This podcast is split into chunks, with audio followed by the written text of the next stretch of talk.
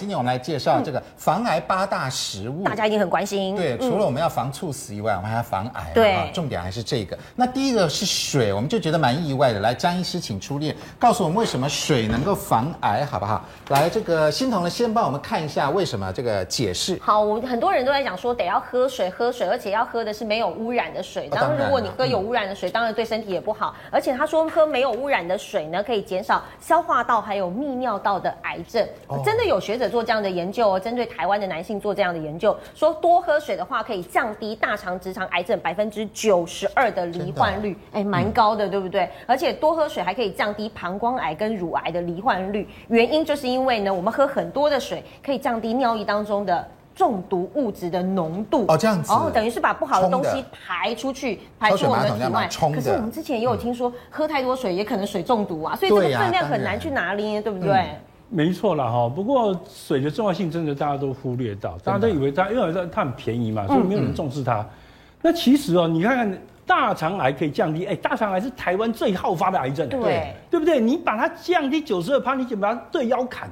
嗯，这个就可以救多少人？但是很多癌症病人说有啊，我们有按时喝水，而且喝很多啊。那不，其实有很多人喝的水是不干净的水啊，不干净。我举个例子来讲，像我们水中的三乳甲烷也被发现是大肠直肠癌的致癌物了。哦，对不对？所以你如果喝好的水，你大肠癌会降低；你喝的是脏的水，你搞不好会增加你的大肠癌的机会。三乳甲烷是不是就是我们开热水那个水蒸气？跑出来的就在那里，三氯甲烷很多，那里面会有很多的三氯甲烷，包括还有室内的温水游泳池，对，烧热水的热水壶这些东西。其实凡是哈用氯消毒的国家，虽然根绝了像霍乱、伤寒这种水行性的感染病、传染病，可是带来的给我们的就是像大肠癌这种副作用。嗯，那你给大家建议要怎么喝水比较好？好，喝水要足量，足量不是讲一个固定数字，我跟你讲说你要喝两千 CC，不对，嗯。喝水要确保你排尿一天要超过一千五百 CC 哦，排出去。对，为什么？因为我有这个量，我就可以稀释尿中的毒物嘛。嗯，对不对？那为什么我不能说，哎，安德你应该喝一千或喝两千呢？因为哈，根据研究啊，如果你单就在操场上，夏天操场上打一个钟头的球，或者做一个小时的挖马路，嗯，对，你的汗水的量大概就一公升。哦，这么多，一小时一公升更多了。对，而且有人工作四个钟头，四公升，你要叫他喝多少水？对，所以要用尿来估计来算是比较合理的。因为那一千五是多少量？好，一千五的尿是我们喝多少？喝多少？我跟你讲哦，一千五哦，你如你没没你没去量，对不对？对。不过很简单的方式，我跟你讲，一次排尿啊，两百五，所以你至少要六次排尿，上六次厕所。对，如果你忙了整天这样。野外运动了整天，结果你都不用去尿尿，你就知道不对了。哎、欸，有时候我们想，我们一天没有上六次，哎，对，那代表您的喝水喝太少，哦、太少用尿量是最准确。但你的尿颜色也可以帮忙了，你尿的颜色像红茶，就代表你一定喝赛罗水。对对，对不对啊？你尿喝到说那个你的尿啊变成清清如水啊，那个也代表你喝太多。对，所以你从尿色就可以斟酌你要喝多少水。那这里面我们挑挑挑几个来问哈。第一个，天黑以后才煮开水，水时最佳啊。那我们有时候白天起来，早上起来煮水开水不行啊？没有，所以建议哈，你的开水壶的水如果没有过滤的话，你应该是晚上睡觉前就把水从水龙头流下来，放到水壶中，隔天早上一起来你来再来煮。哦，这样子，为什么？因为担心那个水不干净吗？对，因为水放在水管中，长期置放之后，它会产生几个问题。因为二氧化碳溶到水中，水会变酸，酸的水就溶解水管中的什么铅。嗯。那你要知道，水管铅当然铅管是一个铅是个问题，可是当初有一些铁管当初是用焊的，焊的管子本身中也有焊锡含铅的问题。嗯，那铅是水中最常见的重金属了，所以一般都建议说，因为你，诶，如果到你到睡觉之前呢，所有人都在洗澡，在吃晚餐，在干嘛？对，用水用了很多，所以那个水不会留在管子中。哦。所以很快就跑掉，所以它这个水是比较安静、比较好的水。所以我们应该是下班以后去煮开水比较好。对对，因为用水量大，那个就是水一直流一直流。接下来我们看这个八大超级防癌食物，水的旁边是第二个超级防癌食物哦，叫做十字花科的蔬菜。哎呦，这个很多哎，而且又蛮有营养的，对不对？来，怡芳老师出列来告诉我们，为什么十字花科的蔬菜是这个排名第二的这个超级防癌食物呢？好，十字花科里面呢有个很重要的东西哈，它叫做异硫氰酸。有人呃写成异硫氰酸盐哈，原异硫氰酸酯，它就是它必须转化成这个东西，这个东西就是抗癌的一个好东西，但是呢，它必须要转化。那十字花科食物有非常非常多，那可是呢，这个东西呢，它有点惰性，就是你一定要给它虐待，它才会产生。什么叫给它虐待？怎么样虐待呢？其实要切割。好，主角，但主角是，如果说加温没有用，要先切再煮，哦，不能整颗花拿下去煮，煮完之后再切没有用，对，要先把它切碎。先切，比如说这是花椰菜、十字花科，先要给它切切切，对，然后再去煮。对，像高丽菜，你要切切切，你看日本人哈吃高丽菜就很厉害的。我们看下一张，十字花科到底有哪些东西呢？对，你看到日本人吃高丽菜是把它切切切的很碎很碎的，对，而且生吃，对不对？是，对，那日本人就很聪明了，他就把它虐待，产生异硫氰酸盐。所以它可以生吃，好，而且生吃里面异硫氰酸盐含量很多，又可以杀死胃幽门曲状杆菌。所以我们可以吃那个炸猪排配花，就是对对对对，日本人就是这样子哎。对啊，所以日本人很聪明啊，你吃炸猪排明明是个很垃圾的食物，我就给你高丽菜，让你平衡一下，对不对？好，日本人这个很聪明。好，再来呢，哎，绿哈花花椰菜这两个也是十字花科，这也要切过，里面才会多哈。那可能有人问我说，老师到底是？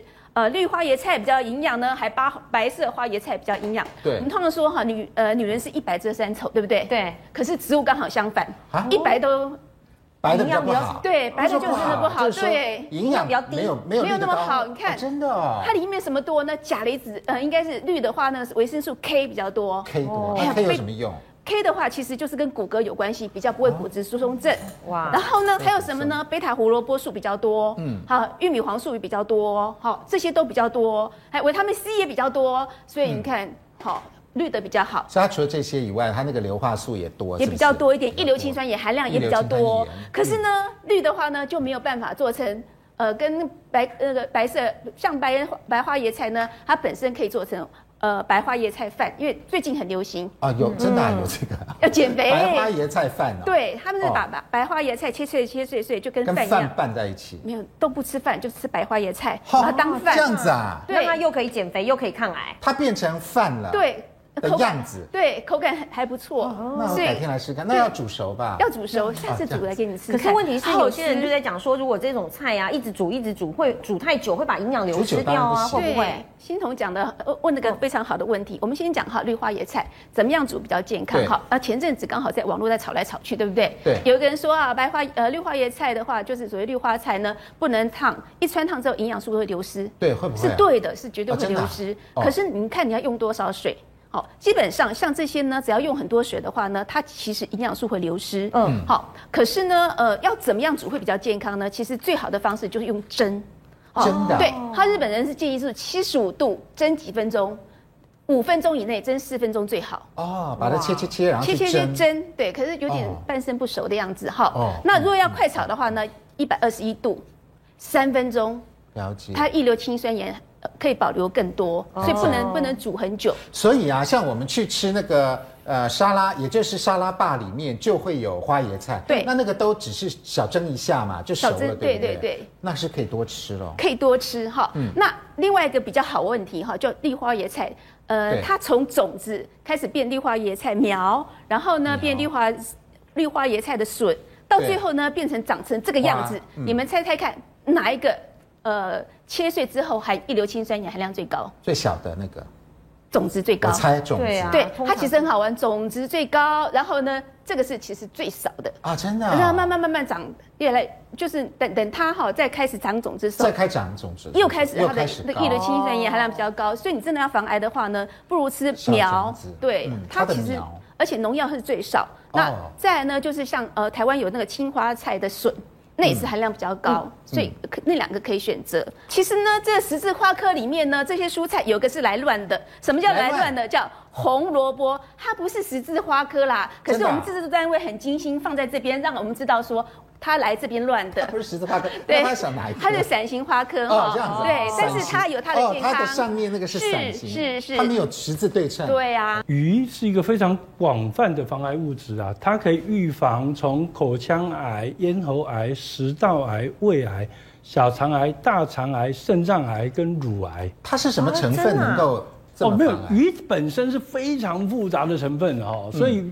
对于鱼跟癌症的关系，很多人做过各式各样的研究。对像这个卡西诺玛这个研究 cancer cancer 这个期刊，嗯，他就直接用乳癌的病人来看，嗯，鱼吃多吃少跟乳癌的死亡率有没有关系？那像这个研究里面也跟你讲说，男性吃越多红肉，你直肠癌会增加。啊，这大家知道。对，对这个大家都知道。可是呢，你吃鱼、吃家禽，看起来会降低直肠癌的风险。哦，了解了。那像牛津大学做的跨国的研究，他发现每星期吃三份一百公克以上的鱼，可以直接降低结肠癌的风险。哦，这样子，所以都是跟大肠癌有关啊。对，不止，其实其他研究也跟你讲，刚才一系列的癌症都跟它有关，都可以降低。嗯，那鱼种类这么多，什么鱼比较能够防癌啊？哦，目前倒是没有研究说哪一种鱼特别会防癌。那我们只知道说，因为你吃鱼不是只是为了癌症嘛，你也希望能降低心血管风险，降低中风的风险。那如果这样来讲的话，那当然我们会觉得欧米伽三高的比较划算，因为你吃了它又预防癌症，又预防心血管疾病，又预防中风。对不对？所以台湾对呃前四个欧米伽三最高的鱼类，第一名是青鱼，嗯，对不对？第二名是秋刀鱼，第三名是鲑鱼，哦，这样子，第四名是土托鱼。那你如果、嗯、呃资源有限的时候，你可以买这集中买这四种鱼。叫哪四种啊？第一个是青鱼，青鱼非常便宜，对对哦。第二秋刀鱼还是很便宜，嗯嗯、对。那鲑鱼中价位，它也绝对不是高贵的鱼。对，啊，土头鱼觉得台湾很盛产。我建议啊，我们的观众父母们呢，不要因为刺多就不敢给小孩子吃啊。啊，真的被刺扎死的人有多少？其实真的是都可以做病例报告。因为鳕鱼呢，刺很少，然后它的刺你不可能把它吞下去，因为刺很大根。对，那所以它的肉呢又好吃。那鳕鱼能不能列在这里面呢？它是不是抗癌明星鱼啊？没有，其实它是抗癌的，因为我们说抗癌的能力啊，这个各种鱼之间能力看起来没有差别。嗯，可是这是欧米伽三高低的问题。哦，这是欧米伽三。对，这欧米伽三高，你可以降低很多疾病啊。没错，包括保护你的智力啊。好，鳕鱼就勉强列在这个外面，而且也可吃了。第四个是大蒜，还有抑制肿瘤细胞生长所含的这一个这个叫做清流酵素，那它可以直接摧毁这个肿瘤的细胞，也可以刺激我们的肝脏啊，还有直肠这一些酵素的活性，哦嗯、所以呢，具有这个降低致癌毒物的解毒功能。我自己真的没想到，原来大蒜还有解毒功能，所以它就可以直接抑制到肿瘤细胞的代谢，刺激这个宿主的免疫反应，同时呢，就可以抑制致癌物所引发的细胞转型作用，因此呢，就可以减少这个致癌物亚硝酸的形成。其实从癌症的生长，大家可以了解什么是癌症。癌症其实是一个很简单，就是从我们身体的基因出现的问题开始，一直乱生长，生长了一大堆，生长一大堆的肿瘤之后，它需要很多很多的血流，然后就躲过身体自己免疫的攻击，让这些癌细胞给活下去。嗯嗯，那这个蒜的部分刚好就是在所有这肿瘤的生长的节点，一个一个对抗它。首先呢，在一开始有化学物质造成基因的 问题的时候，它可以去避免这件事情。去避免自由基的伤害。嗯，那如果开始细胞开始大量生长的时候，它可以压抑这肿瘤细胞的生长。那肿瘤细胞生长一大堆坏人总，需要一大堆的血流当做后援的营养。对，它可以去阻断这些血管的增加，不要让它乱生长。这么厉害。到了最后。我们肿瘤细胞会躲过身体自己免疫细胞的攻击，可是这个呃，我们的算术里面，我们称之为上面说的有机硫化物，最常听到像算术啦，或者是我们说的这个叫做阿霍西啦，或者叫艾乔恩，翻译的差别。对，翻译差别。它可以直接去影响到我们这个免疫力的调节，直接更把这些原本肿瘤细胞会躲过那种警察的追击、自己免疫的追击，可是它又把它给抓出来，直接去攻击掉这些的癌细胞，所以可以去调控这整个的癌细胞的一个发展的部分的。那大蒜小小的，我们究竟要怎么吃呢？因为它不是主食。你说，哎，花椰菜、十字花科，哎，那我们都炒炒炒一大盘，吃一吃就可以了。对，那大蒜它是。配的，而且它是配料。蒜有时候你把它切成蒜末啊，或者是直接像吃香肠这样吃，也有人吃烤大蒜，烤大蒜味道就没有那么重。到底哪一种才有效啊？对，到底哪一种比较有效？因为我们知道有的时候，呃，食物加热了以后，它很多那个元素都破坏掉了。那大蒜，我们除了吃香肠会生吃以外，好像比较少去生吃它，都是啊，先煎煎炒炒，然后炒很久，等于是爆香啊，好像这样哭了，嗯、爆香，对，基本上就爆香。嗯、那是不是那那些都没了？蒜素这些没了？真的确实像主持人所提到。真的会影响到高热高温的情况之下，会影响这些有机硫。原本我们摄取这些有机硫的部分，嗯，就会去影响到。那其实蒜的部分怎么去评估？当你觉得说啊，我把蒜头都炒到爆到完全没有那个臭味了。那不好意思，其实它的臭味就来自于这些有机硫，就没了。所以换句话说，这些有机硫几乎都被你去改变它的元素的一些结构的部分了。哦、所以高温高热的情况之下，确实确实会影响到我们这些有机瘤的一些存在跟形式跟结构。类似于大蒜的这个效果，抑制亚硝胺的东西，对，包括像维生素 C。所以你吃个番石榴也有帮助哦，你喝一杯绿茶也可以抑制亚硝胺的形成。绿茶。不过坦白讲，如果你要抑制亚硝胺的形成，你不能说我把香肠整个都干掉，我再开始吃大蒜，那是没意义的。因为亚硝胺本身它是一个所谓的接触型毒物，嗯，你在烤香肠过程中它就开始产生。对。哦。那你吃下去的时候，它的嘴巴就增加口腔癌的机会。哦。它经过喉咙增加喉癌的机会。哦，这样子。它划过食道增加食道癌的机会。它到胃增加胃癌的机会，它从胃被吸收进入肝脏的时候增加肝癌的机会，所以你不能对这种亚硝胺这种毒物哦，你不能想说我要排毒，嗯，它吃进去一路就。一路影响着，哀鸿遍野啊，哦，对不对？你不能等说，我先吃香肠，然后我再喝一罐绿茶，对，这不行，不行。顺序倒过来呢，先喝绿茶可以吗？你可能要同时进去，同时你要同时进去，然后抑制它亚硝胺的形成，不然的话，它的造成伤害都形成了，你才来抑制它是来不及的。所以真的是一口香肠，一口大蒜，一口香肠，一口大蒜，这是比较最好了，稍好一点。我们要声明一下，这个排名并没有。顺序并不是说第一个就一定特别好，我们全部都介绍给观众朋友。接下来我们来介绍第五个这个超级防癌食物是什么呢？哎，是咖喱耶！咖喱我一猜可能是不是又是它的那个姜黄素的那个成分呢？哦，非常有可能，对。对，来，先为大家来介绍一下为什么大家会说咖喱是超级防癌食物，主要就是因为安德哥你真的好厉害，你就猜对了，就是因为这个姜黄素的成分，因为在印度啊他们的临床治疗当中发现呢，姜黄素早期是用在在净化血液，甚至于是治疗伤口啊，还有胃疾。所以呢，根据调查就指出了，说印度人罹患痴呆症的比例竟然比其他的国家还要低。主要就是因为呢，他们很喜欢吃咖喱，他们真的还真的餐餐都是咖喱嘛，哦、对不对？嗯、那医学研究也证实说，姜黄还可以预防癌症、阿兹海默症，还有延缓老化。这么厉害？其实甚至于说，日本人也都要求说，小学生一个月至少要有一天要吃咖喱，哦、他们都会有咖喱日。哦所以咖喱应该是一个很好的食材。日本咖喱我记得都是佛蒙特咖喱，都是很比较甜一点点的。那它的真的那姜黄素的成分到底有多少？可能各家是不一样的。我们来看一下成分。嗯，好。所以这个呃最主要的这个八大抗癌食物里面的第五个呢是咖喱。对。好，那这个江医师要不要出列一下哈？来帮我们介绍一下这个咖喱究竟是好处在哪里？印度的咖喱啊，它成分非常非常复杂，不过万变不离其中的是姜黄。全部占印度咖喱的重量的一半到四分之一，这么多，所以它基本上是咖喱最主要的素材。嗯，主主要的。对，那为什么就发现它会防癌？你知道吗？嗯、印度做人口学调查发现，印度哦，在全世界所有的癌症排行榜里面，全部垫底，只有三个郡。他们因为嚼烟叶，所以他口腔癌算在世界算中度，这样子，其他全部垫底。所以印度人这个得癌症的比较少，很低比例少。那当然，欧风的咖喱啊，那就是印度咖喱的变形，它常常会加了面糊，那这个面糊就。古时候就加面糊了，那现在就不是，现在加了很多是修饰淀粉。嗯，所以现在我们对于这种加了呃面面团或什么东西的呃咖喱，我其实顾虑比较多啦，因为它很多修饰淀粉的问题。了解。那日式咖喱又是另外一种口味，好吃哎。对，它比较好吃，比较符合我们的口味。对。呃，它本身用的加上各种蔬果去加到里面去哈，所以比较滑顺，而且通常没有那么辣啦。对。那我们有时候吃印度咖喱会觉得真的有点过分的辣。嗯嗯。那东南亚的咖喱又另外一种变形。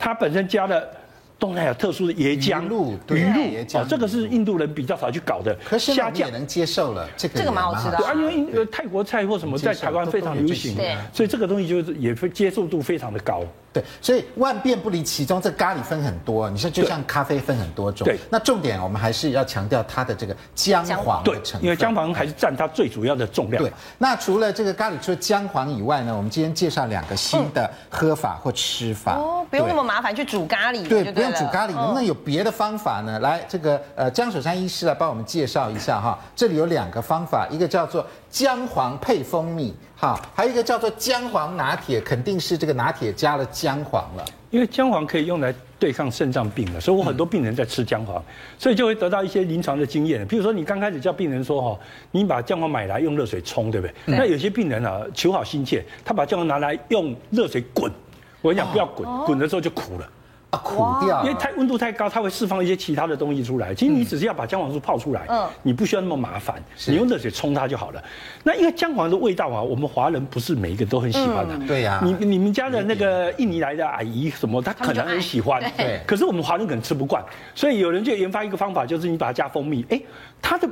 组合就味觉味感就非常的好，非常搭，啊、对，而且完全没有刺激的感觉，而且非常的顺口，哦、所以大家可以回去试试看。而且你不要忘记这一点，蜂蜜本身是一个很好的抗菌物质，嗯、对不对？所以它跟姜黄两个合起来，基本上几乎可以歼灭你的幽门螺旋菌啊！真的因为这两个都可以对抗幽门螺旋菌，哦、对。嗯好，那你幽门螺旋菌降下来，当然胃癌就跟着降下来。嗯、我们现场要准备这个姜黄蜂蜜哦，我们来喝喝。现场就来喝看看哦。对，大家仔细看哈，这个姜黄蜂蜜，这个哈，大家看起来知道就是蜂蜜的味道，对不对？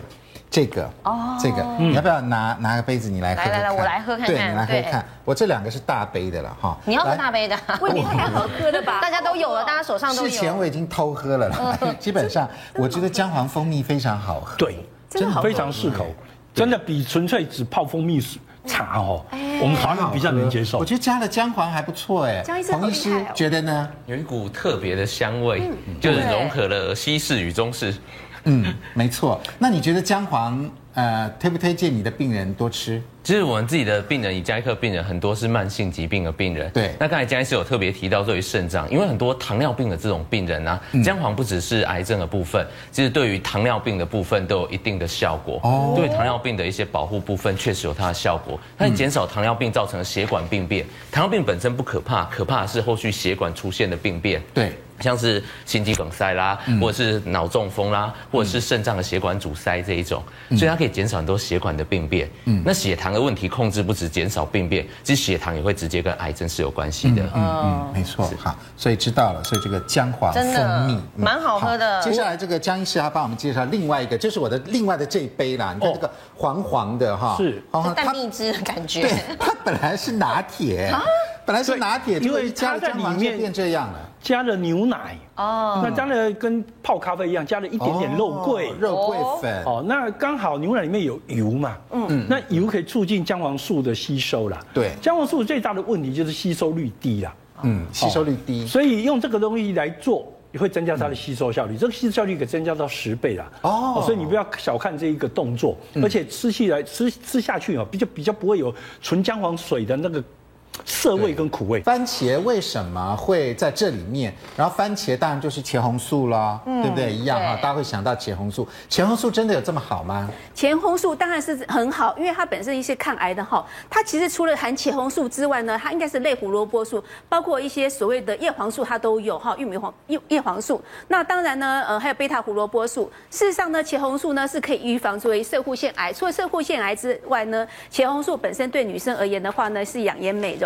可以减少日晒对皮肤的伤害，所以女生多吃茄红素的话呢，其实皮肤会变漂亮哈，而且呢，番茄呢能够预防一些。呃，消化系统的癌症其实跟大肠癌的预防是有息息相关。那番茄的茄红素怎么跑出来？因为我们知道很多东西，很多东西它是很有营养，但是我们有时候加热了它就不见了。对，有时候要生吃或熟吃，像大蒜、蒜素。好，我们看它到底怎么样跑得出来？好，那你看到番茄的吃法百百种，对，那是不是营养价值都不一样？你看这四种吃法：一个番茄炒蛋，一个番茄披萨，一个番茄酱，一个番茄蔬菜汤，都不一样。茄红素其实吸收率不好，但是它要有几个方式让我们吸收率变好呢。一个是加热哦，把它加热，它反而是要加热的。对，所以生吃跟熟吃不一样。我们其实选番茄就要选它的茄红素最重要。所以茄红素怎么样最多呢？第一要加热。所以这四个都复合的。譬如说番茄酱呢，番茄酱有没有加热？你要做成酱要加热。哎，所以这四个都能够增加它的吸收率。对。那第二点呢，很重要，要加油。哦，加油，对，有油的话，对，因为它脂溶性，所以呢，脂溶性。番茄蔬菜汤因为没有油，所以差一点点。哦，对，番茄酱，哎，没有油也差一点点。嗯，那披萨，哎，有油，有，对，OK 的。番茄炒蛋最棒，有。很多，对，所以我们要怎么样吃番茄最有效？一定要炒过，像番茄炒蛋或者番茄披萨，这些都有用。油、热这两样好，所以市售一些番茄汁有没有用？有用，因为它一定有加热过。那新鲜番茄汁好不好？就差一点点，这就是问题。对，好，那接下来我们就要问了。那番茄的品种很多，对，那我们都希望把它萃取出来。基本上有大番茄、小番茄这两大类了。是大番茄比较有营养，还是小番茄比较有营养？好，如果呃。看你要怎么看呐、啊？如果怕胖的话，我们都说啊，吃大番茄它热量比较低。但是你要它的营养素，譬如说茄红素、贝塔胡萝卜素，嗯、甚至维生素 C 的话，很抱歉，小番茄特别营养。哦，这样子，是小番茄营养。所以你要吃健康，要吃小番茄。好，要吃瘦的话，吃大番茄。哦，这样子。哦，我应该是要吃大番茄。对，对，你看啊、哦，它几乎它有贝塔胡萝卜素，其实这个贝塔胡萝卜素就是维生素 A，大家不用担心贝塔胡萝卜素这种吃太多会造成维生素 A 中毒，其实。是不会，嗯，那人体事实上对贝塔胡萝卜素如果太多的话呢，它其实没办法吸收。好，你看看它的量几乎它的几倍，将近八四倍多了，对，嗯，好，所以很多。那维他命 C 呢，也是小番茄多，对，所以冬天到了时候呢，多吃小番茄，其实对身体最健康最有帮助。其实有时候我们盛产期番茄很多，我们怎么办呢？教你一个方式哈，就把番茄全部洗干净之后呢，把它放在袋子里面，放到冷冻库。嗯，那以后要煮，譬如说煮咖喱时候呢，就直接放进来煮就好啦。摆在冷冻库。对，而且它很好煮啊，马上就化掉啦。嗯，所以其实番茄多的时候不用担心，就多买一点点。多买一点，便宜。而且啊，如果我们是生吃这个牛番茄的话，你大概吃一个就不会再吃了吧？你会吃两个。对。但是我觉得像这种什么剩女小番茄。好像一盒包包一箱箱是你没有底的，对不对？因为你不觉得好像吃到什么东西，对，所以会这个会越吃越多。那茄红素啊，营养素大概也都吃进去。对对。那洪医师，你觉得这个番茄怎么样？呃，这个部分前面来讲，安德特别提到它的重点，它的热量还是很重要的。所以如果当大家在吃的时候，一天的水果建议是两份左右。那两份左右，以剩女番茄、玉米番茄这种，一天就是一份二十三颗左右。所以一天就是不要吃超过四十六颗的部分，哦，剩下的部分要超过四十六，对，让它一个一个来算。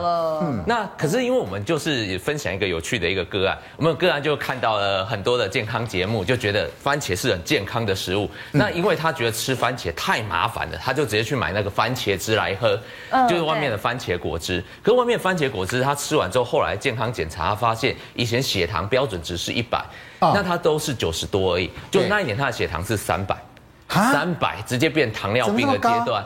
所以，因为他说他就是把那个番茄汁的饮料当水喝，他再也不喝水。番茄汁，所以那里面饮料加好多糖，对，很多的，所以最后就变成糖尿病了。就是因为他觉得，因为健康的东西，所以他就是过于不及，也不是太。我记得我们小时候的番茄汁算是难喝的汁，对，真的。现在的番茄汁甜到不行，对不对？所以大家就就很爱喝嘛，所以那里面是糖分高的，是，嗯，所以要小心哦。我补充一下，我补洪医师刚才讲那个案例哈，其实哈，以前番茄汁是里面不加糖的哈，现在番茄汁上面虽然标榜我不加糖，可是它加着甘蔗水，甘蔗水就是糖啊，或加水泥水啊，所以很甜呐，所以也是变邪恶的食物。对，哦，我本来还以为说，为什么现在番茄汁越来越好喝，是不是因为我们品种改良的好，番茄比较甜的，你知道吗？品种有改良了，那个厂商的配方也改良了，也改良了。绿茶最主要是防癌抗癌的原因，就是因为它里面有茶多酚，而且日本的学者他有研究说，每天喝绿茶超过十杯的妇女，她得到癌症的年纪会慢慢的减缓，就比较晚才出现，而且降低了百分之四十三的罹癌机会。那两千零四年的时候，其实有学者研究发现说，喝绿茶可以增加卵巢癌病人的存活率。那在这个癌症期刊当中也有讲了，中国跟日本的研究都证实了绿茶可以降低大肠直肠癌。台湾我们也有研究发现，四十岁以上的人喝茶呢，可以有效的降低食道癌。其实哎，好像都跟各个国家。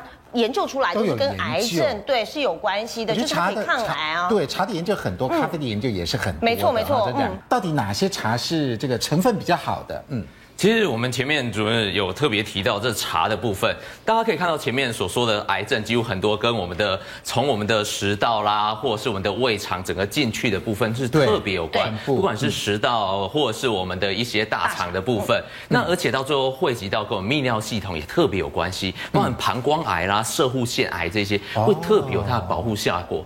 可是茶在大家讲儿茶素这边的时候，大家可以看到发酵的程度会决定了儿茶素的数量，所以说。我们知道儿茶素这种茶多酚是一个很好的一个效果的保护癌症的部分，可是，在发酵的过程中，它这儿茶素会慢慢慢慢快速的一个递减，那这递减的程度会非常非常之快，所以我们可以看到，在红茶的时候，在发酵比较高程度的情况之下，全发酵几乎红茶是百分之百发酵，是，所以它几乎就只剩下十帕二十 percent 的这个部分的儿茶素了。那绿茶的部分，它有相对较高的一个儿茶素的部分，未发酵。那一般。大部分研究是多喝多少会有比较好的效果。大部分研究有很多人做了不同的，有些说两杯，有些人说前面有说喝四杯。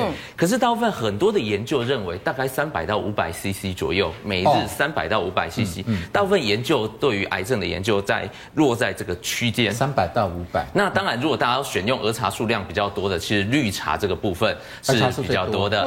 那可是红茶的部分相对就少很多。那半发酵当然是落在中间的这个区。像我们刚刚讲的，就是我们台湾很多的绿茶类，哈，乌龙茶、洞顶乌龙，还有这个什么金萱，哈，还有这个东方美人东方美人等等等，这都落在这里面。大部分是落在这乌龙的部分，这种半发酵，只是它里面还有不同的茶种，所以它发酵程度还是会有些微的落差。对，那是有点不太一样的。嗯，来这边就更细了哈，来我们来看。